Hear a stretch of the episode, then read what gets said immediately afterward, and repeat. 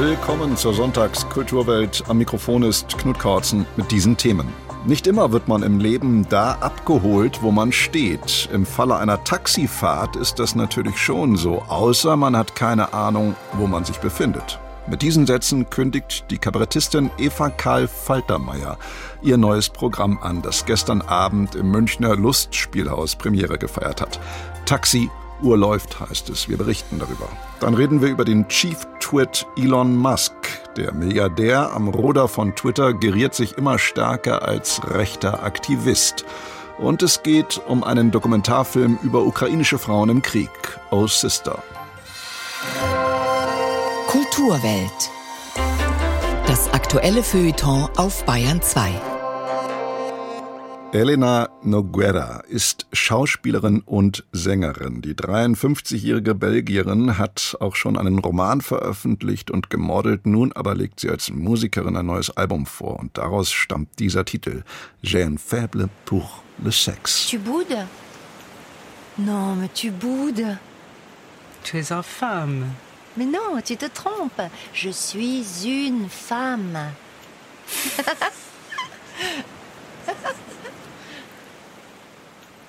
Toi tu m'appelles le sexe faible, mais tu te trompes, j'ai bien un faible. Moi j'ai un faible, mais pour le sexe, un faible pour le sexe.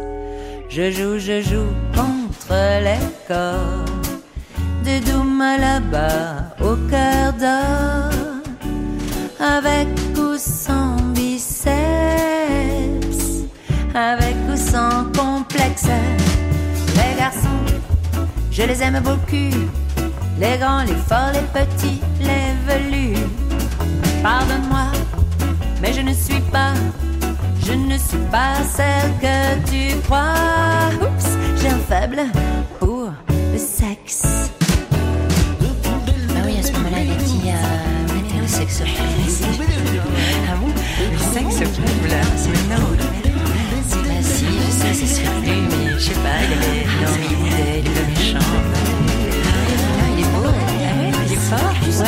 Il a un petit peu de bide, mais il est mignon. Gentil, drôle. Ah bon? Ah bah oui. Toi tu m'appelles le sexe faible, tu me fais rire, j'ai bien un faible. Moi j'ai un faible, mais pour le sexe,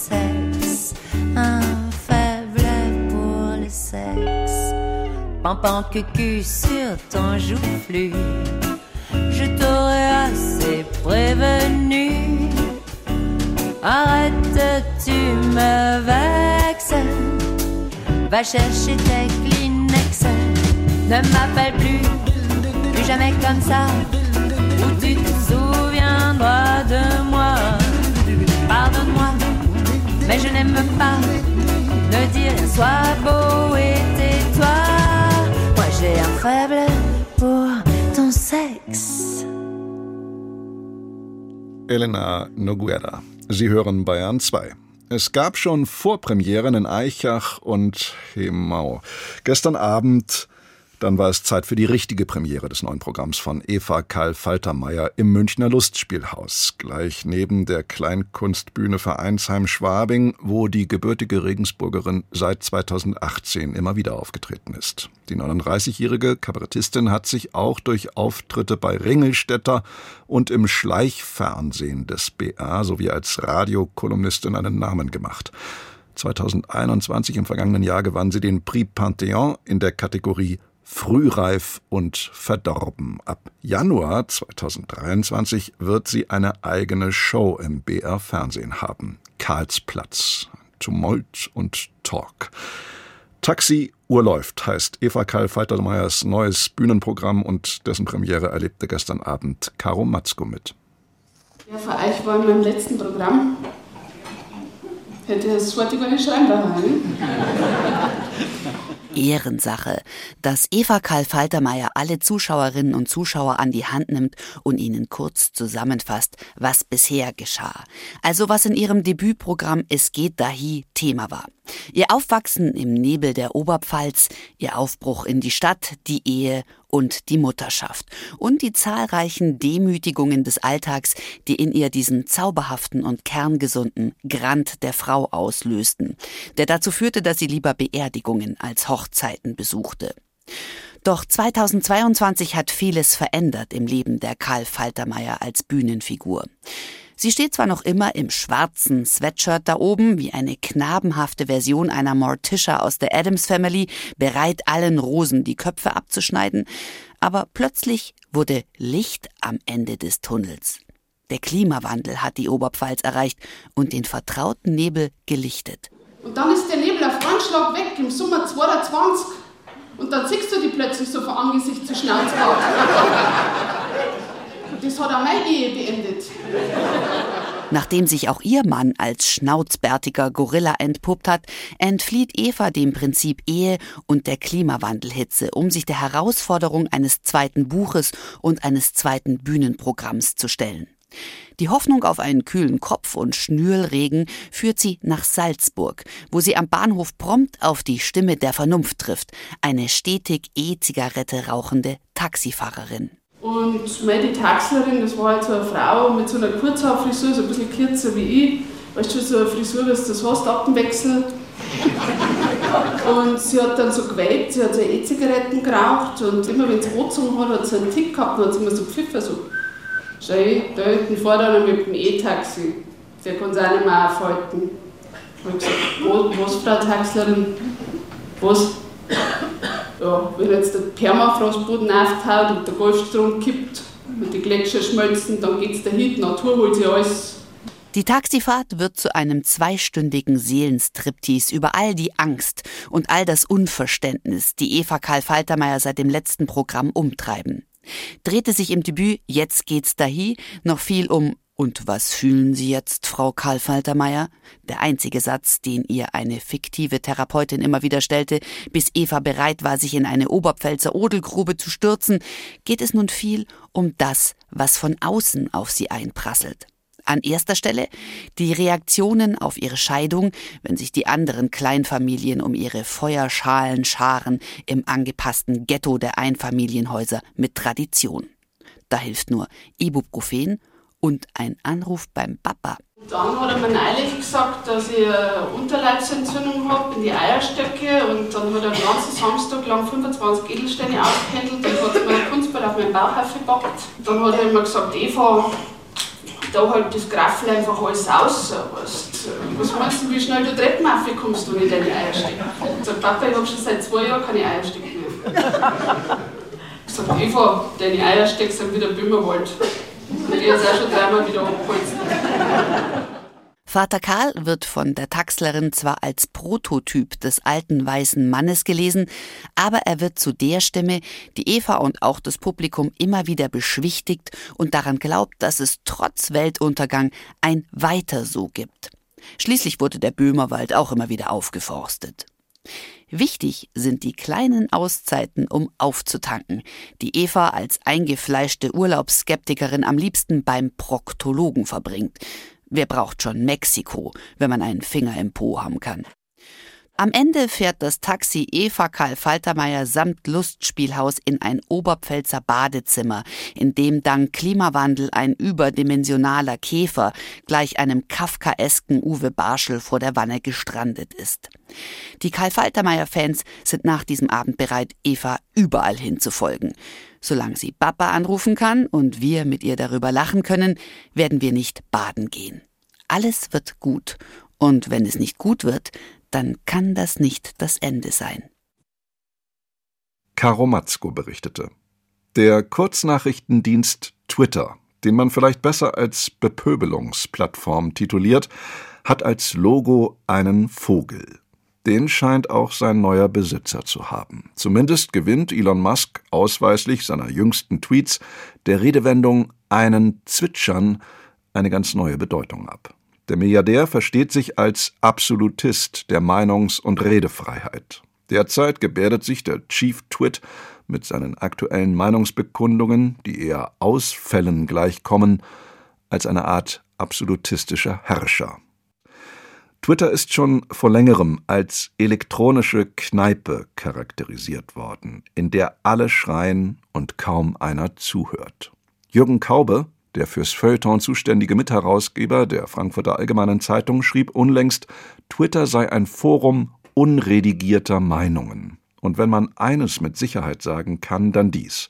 Elon Musk mischt seit seinem Kauf von Twitter kräftig mit beim unredigierten Meinen. Zu Beginn dieser Woche hat ihn das Magazin The Atlantic als Far-Right Activist porträtiert. Meine Frage an unseren USA-Korrespondenten Markus Schuler lautet: Ist Elon Musk ein Aktivist, der am rechten Rand operiert? Ja, das muss man leider so sagen. Spätestens seit der Übernahmeankündigung des 51-Jährigen im Frühjahr ist klar geworden, wo Musk wirklich steht. Er hat äh, Dutzende extremer Trump-Unterstützer und darüber hinaus wieder auf Twitter in den vergangenen Wochen zugelassen. Diese Konten, die waren zuvor auf der Plattform gesperrt worden, weil sie krude Verschwörungsmythen verbreitet hatten. Zum Beispiel, dass die Demokraten kleine Kinder töten oder dass es das Coronavirus gar nicht gäbe gäbe. Er hat auch Neonazis wieder freigeschaltet, die gegen Juden und Muslime gehetzt haben. Und wenn das alles nicht so besorgniserregend wäre, dann könnte man ihn auch schlicht als rücksichtslosen und rachsüchtigen Narzissten bezeichnen. Am Tag, als der Artikel in The Atlantic erschien, twitterte Elon Musk mal wieder etwas gegen das Woke Mind Virus, das es zu besiegen gelte. Das hätte eins zu eins auch so von Donald Trump stammen können, dessen Twitter-Account Elon Musk ja wieder freigeschaltet hat, ohne dass Trump bisher davon Gebrauch gemacht hätte. Was sagt das über die politische Agenda Musks aus im gegenwärtigen Kulturkampf? Ja, Musk ist sozusagen die smarte Variante eines Donald Trump, der genauso wie der ehemalige US-Präsident immer dann überreagiert, wenn er das eigene Ego angegriffen wähnt. Musk will offenbar sich und seiner rechten Clique beweisen, dass man hier im Silicon Valley bisher ganz gezielt konservative Meinungen in sozialen Netzwerken unterdrückt hat, auch wenn wissenschaftliche Untersuchungen immer wieder das Gegenteil festgestellt haben. Und mit Clique, das sind Leute wie der deutsche deutschstämmige Tech-Milliardär Peter Thiel gemeint. Mit dem hat er den Bezahldienst PayPal aufgebaut und damit seine ersten Millionen verdient. Thiel ist heute einer der größten finanziellen Unterstützer der Republikaner und dort vor allem von Kandidaten am äußeren rechten Rand. Zu dieser Clique gehört auch ein Larry Ellison, das ist der Mitgründer des Datenbankunternehmens Oracle, der lange Zeit im Aufsichtsrat von Tesla saß. Ellison hat den Oracle-Firmensitz vor zwei Jahren von Kalifornien nach Texas verlagert, weil ihm Kalifornien zu liberal war. Er hat laut Washington Post 2020 nach der US-Wahl an einer Telefonkonferenz des Weißen Hauses teilgenommen. Ziel, wie man den Wahlsieg von Joe Biden diskreditieren kann. Der Schriftsteller Stephen King war schon in der Frage des künftig kostenpflichtigen blauen Hakens ein klarer Antagonist von Musk auf dessen eigenem Kanal. Vorgestern Nacht nun twitterte Stephen King seinen Protest gegen die Sperrung mehrerer Journalisten-Accounts durch Musk. Ist Kings Protest da eigentlich ein Einzelfall oder wie verhalten sich da andere amerikanische Künstler? Also mittlerweile sind die meisten Journalisten, Kolleginnen und Kollegen wieder zugelassen. Musk ändert so schnell und so viel bei Twitter, macht manchmal einen Schritt vorwärts und zwei zurück, dass man eigentlich gar nicht mehr mitkommt. Im Falle der gesperrten Journalistenkonten, da gab es natürlich hier in den USA einen großen Aufschrei, vor allem in den Medien, aber auch wie bei Trump Irgendwann gibt es Abnutzungserscheinungen. Die Leute sind genervt, wenn einer nur ständig randaliert und versucht gegen Normen zu verstoßen. Dann wendet sich das Publikum nämlich ab, so wie das bei Trump äh, passiert ist. Und äh, bei dem hat es nur vier Jahre gedauert. Am Dienstag dieser Woche hat Twitter den sogenannten Trust and Safety Council aufgelöst. Dieses 2016 ins Leben gerufene Gremium aus unabhängigen Expertengruppen hatte die Social-Media-Plattform zu sensiblen inhaltlichen Fragen beraten, etwa zu den Themen Hassrede, Ausbeutung von Kindern, Suizid, Selbstverletzung und anderen Problemen, die so ein Netzwerk ja auch stimulieren kann. Was bedeutet das? Was will Elon Musk Ihrer Einschätzung nach aus Twitter machen? Ja, auf Twitter lasten wegen der Übernahme 13 Milliarden US-Dollar Schulden. Musk will der Welt beweisen, dass er ähnliche Heldengeschichten fabrizieren kann, wie es ihm bislang mit Tesla oder seiner Raketenfirma SpaceX gelungen ist. Das Problem, er war bislang nur Nutzer von Twitter. Er hat keine Ahnung von der Komplexität von Moderationsregeln in sozialen Netzwerken. Er hat auch keine Ahnung, dass man ein reines Softwareunternehmen anders führen muss als Hardwarehersteller, die Autos und Raketen produzieren. Musk schwebt eine Plattform vor, die quasi völlig unreguliert ist, mit einem feinen Unterschied. Es gibt für alles eine Ausnahme und die legt am liebsten gottgleich nur einer fest, nämlich Elon Musk. Mittlerweile ist ja so etwas wie eine Musk-Exegese am Werk, weil viele seiner Tweets reichlich rätselhaft daherkommen. Am 11. Dezember, vor einer Woche genau, twitterte er, Twitter was warm tongue to the world, also Twitter war für die Welt so etwas wie Schlangenzunge für Mittelerde. Grima Schlangenzunge, eine sinistre Schurkenfigur aus Tolkiens Fantasy-Epos Herr der Ringe. Da kann man jetzt sagen, das immerhin ist mal eine kulturelle Referenz, aber es bleibt trotzdem rätselhaft, was Musk der Welt damit sagen möchte. Er redet oft in Rätseln, oder? Also ich glaube, wir haben zu lange geschlafen und Musk in der Vergangenheit zu viel durchgehen lassen. Wir haben ihn früher als Spinner abgetan, der den Mars besiedeln will. Wir haben aber auch den Pionier in ihm gesehen, der sich ganz mutig gegen die gesamte, meist bräsig daherkommende Autoindustrie stemmt und dieser schließlich das Fürchten lehrt. Da steckt also auch wieder so eine Heldengeschichte drin. Wir haben aber zu wenig auf die kleinen, die versteckten Botschaften geachtet, die er in den vergangenen Monaten abgesondert hat. Zum Beispiel im ersten Pandemiejahr, da hat er sein Tesla-Werk hier nahe San Francisco trotz Verbots geöffnet und äh, die kalifornische Regierung damals als faschistisch bezeichnet. Wenige Monate später hat er dann den Firmensitz ins konservative Texas verlagert und er hat Dutzende, hunderte rechte Hetzer wieder bei Twitter zugelassen und gesagt, das mache er nur, weil ihm die Meinungsfreiheit so wichtig sei. Elon Musk hat eine Menge Leute an der Nase herumgeführt und dazu gehören Politikerinnen und Politiker in den USA genauso wie in Europa und in Deutschland. Aus San Francisco waren das Einschätzungen unseres Korrespondenten Markus Schuler. Vielen Dank. Sie hören Bayern 2 die Kulturwelt und hier kommt ein weiterer Titel des neuen Albums von Elena Noguera. Die Glocken klingen. Les cloches sonnent, sonnent, sonnent à Sotteville. Les cloches sonnent, sonnent, sonnent, une fille s'enivre. Dans le jardin, sur la falaise, dansent les amours mortes sur un air de Chopin, une valse que le vent emporte.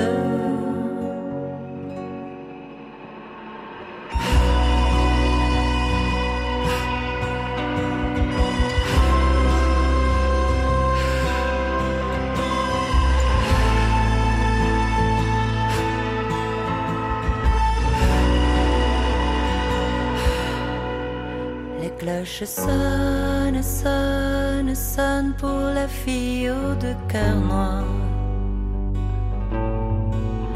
Les cloches sonnent, sonnent, sonnent, sonnent les noces noires. Dans le jardin, les fleurs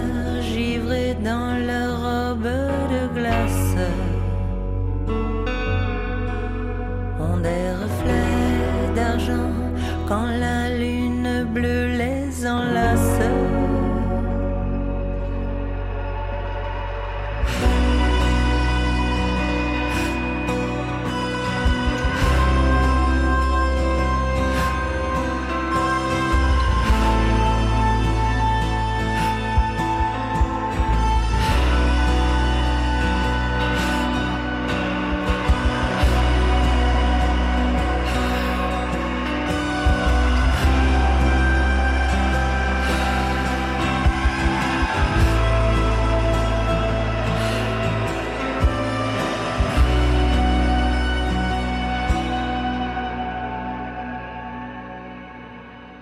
Les Cloches Sonne, ein weiterer Song von Elena Noguera. Im Juni dieses Jahres besuchten drei Friedensnobelpreisträgerinnen, die amerikanische Antikriegsaktivistin Jodie Williams, die jemenitische Menschenrechtsaktivistin Tawakkol Kaman und die liberianische Friedensaktivistin Lema Gbowi zwei Städte. Lemberg in der Ukraine und Krakau in Polen. Sie taten dies, um sich dem Engagement der ukrainischen Frauen für Frieden, Menschenrechte, Unabhängigkeit, Würde und Wohlstand anzuschließen und sich mit diesen zu solidarisieren. Bewegt von ihren Geschichten gaben sie den Dokumentarfilm Oh Sister in Auftrag. Es geht um die Rolle der Frauen im Krieg. Der Film erzählt persönliche Geschichten, unter anderem die von Alexandra Matwitschuk die vor wenigen Tagen erst den Friedensnobelpreis im Namen ihres Zentrums für bürgerliche Freiheiten in Oslo entgegengenommen hat. Maria Ossowski hat anlässlich der Deutschlandpremiere des Films mit ihr gesprochen. Step aside and let the women clean up the mess. Trete zurück und lasst die Frauen die Welt aufräumen. Männer, das muss jetzt sein. Daran glaube ich. Wer hat denn den ganzen Wahnsinn verbrochen?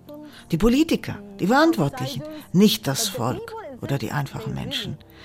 Diese Reise war eine des Lernens und ich bin froh, dass ihr alle dies jetzt mit uns teilen könnt.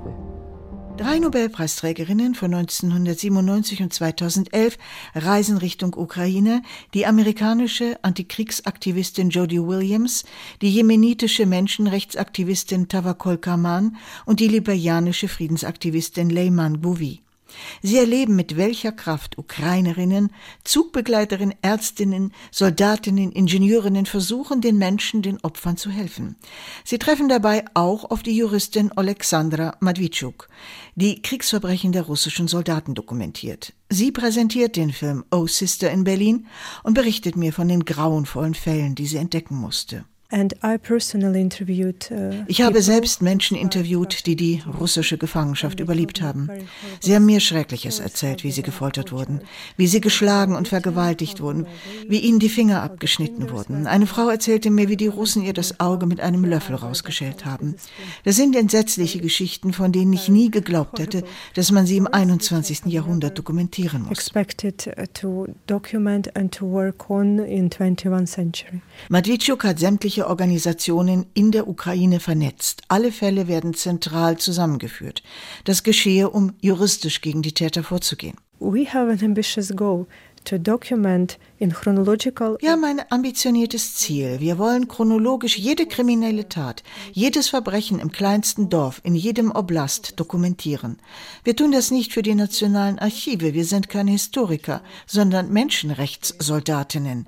Wir tun das, damit früher oder später alle Täter, auch Putin und andere hohe russische Politiker und die militärische Führung juristisch belangt werden können.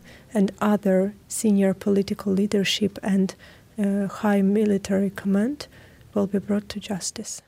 Madwitschuk wünscht sich, dass gegen die Verantwortlichen auch am Internationalen Strafgerichtshof in Den Haag ein Verfahren eröffnet wird. Ihre Arbeit hilft zudem den Opfern vor Ort. Es sind so viele Verbrechen, dass die Menschen, die sie erlebt haben, oft zu Nummern werden. Nur die Justiz könne ihnen ihre Namen zurückgeben. These people who went uh, through the hell diese Menschen, die durch die Hölle gegangen sind, müssen nicht nur ihr zerbrochenes Leben zusammensetzen, ihre Familien, ihre Träume von der Zukunft. Sie müssen ihren Glauben an die Gerechtigkeit wiederfinden, auch wenn es Zeit braucht. Der 20-minütige Film zeigt starke Frauen und berichtet von unerträglichen Verbrechen. Die diesjährige Friedensnobelpreisträgerin Alexandra Matwitschuk. Mit all meinem Wissen um internationale Menschenrechte, mit all meiner Feldforschung war ich nicht vorbereitet auf dieses Ausmaß an Grausamkeit. Wir sind doch alle Menschen. Was mir geholfen hat, sind die Beispiele normaler Leute, die einander helfen, die solidarisch sind. Das ist sehr eindringlich und sehr gewaltig. Huge wave of solidarity across the country. It's very powerful. Das sagt Alexandra Matwitschuk. Der Film Oh Sister kann kostenlos auf den Kanälen von United for Ukraine und Noble Women's Initiative sowie auf YouTube und Vimeo gestreamt werden.